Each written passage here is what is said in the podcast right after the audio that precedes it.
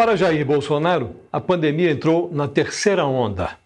Na primeira onda, ele deixou acontecer. Na segunda onda, impediu que o Ministério da Saúde fizesse acontecer, desautorizando acertos do general Eduardo Pazuello com governadores. Agora, o presidente se pergunta: o que aconteceu? Bolsonaro deflagrou há quatro meses uma campanha contra a obrigatoriedade da vacina. Hoje, ele busca uma vacina política capaz de imunizá-lo contra o desgaste que o atraso na vacinação dos brasileiros pode lhe proporcionar. Renato Casagrande, governador do Espírito Santo, fez uma previsão. O governo do presidente Bolsonaro acabará mais cedo se o Ministério da Saúde não comprar todas as vacinas contra a Covid-19 disponíveis e aprovadas pela Anvisa. Numa conversa comigo, Casagrande ecoou o pensamento de outros governadores. Disse que se Bolsonaro comprar as vacinas que ajudarão a salvar vidas e a recuperar a economia brasileira, ele ganha um fôlego em 2021. Do contrário, estará politicamente derrotado. Bolsonaro enfrenta algo muito parecido com um cerco. O rival João Dória anunciou para 25 de janeiro um hipotético início da vacinação em São Paulo. O desafeto Rodrigo Maia avisou que o legislativo aprovará um plano para compra de vacinas, com ou sem a participação do Ministério da Saúde. O Supremo Tribunal Federal marcou para 17 de dezembro o julgamento de um par de ações sobre a aquisição de vacinas e a formulação de um cronograma federal de imunização. O Conselho Nacional de Secretários de Saúde bateu bumbo pela incorporação de todas as vacinas disponíveis no Plano Nacional de Imunização do Ministério da Saúde. Sitiado, Bolsonaro começou a fazer por pressão o que deixou de realizar por opção. Ele correu às redes sociais para informar que seu governo ofertará a vacina contra a Covid-19 para toda a população brasileira de forma gratuita e não obrigatória, desde que haja certificação da Anvisa.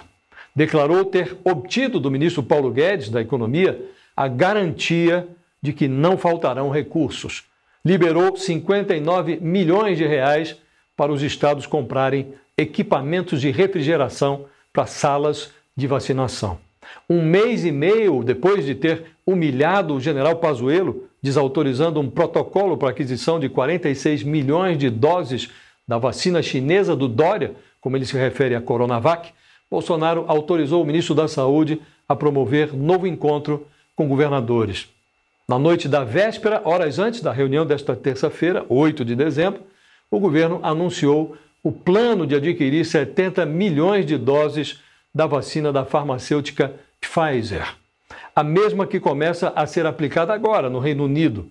A mesma que o Ministério da Saúde brasileiro havia descartado na semana passada. Em agosto, Bolsonaro deflagrou uma campanha pela liberdade do brasileiro de não se vacinar. Em outubro, ele afirmou que vacina obrigatória só no Faísca, o cachorro da família Bolsonaro. Em novembro, Bolsonaro festejou como vitória pessoal a morte de um voluntário dos testes conduzidos pelo Butantan. Era suicídio, nada tinha a ver com a vacina. Em plena elevação da curva de incidência de Covid, Bolsonaro insinuou que o brasileiro deve enfrentar o vírus de peito aberto. O Brasil precisa deixar de ser um país de maricas, ele declarou. Sob o impacto do início da vacinação no exterior, o brasileiro pressiona os governos estaduais, o Congresso e o Judiciário.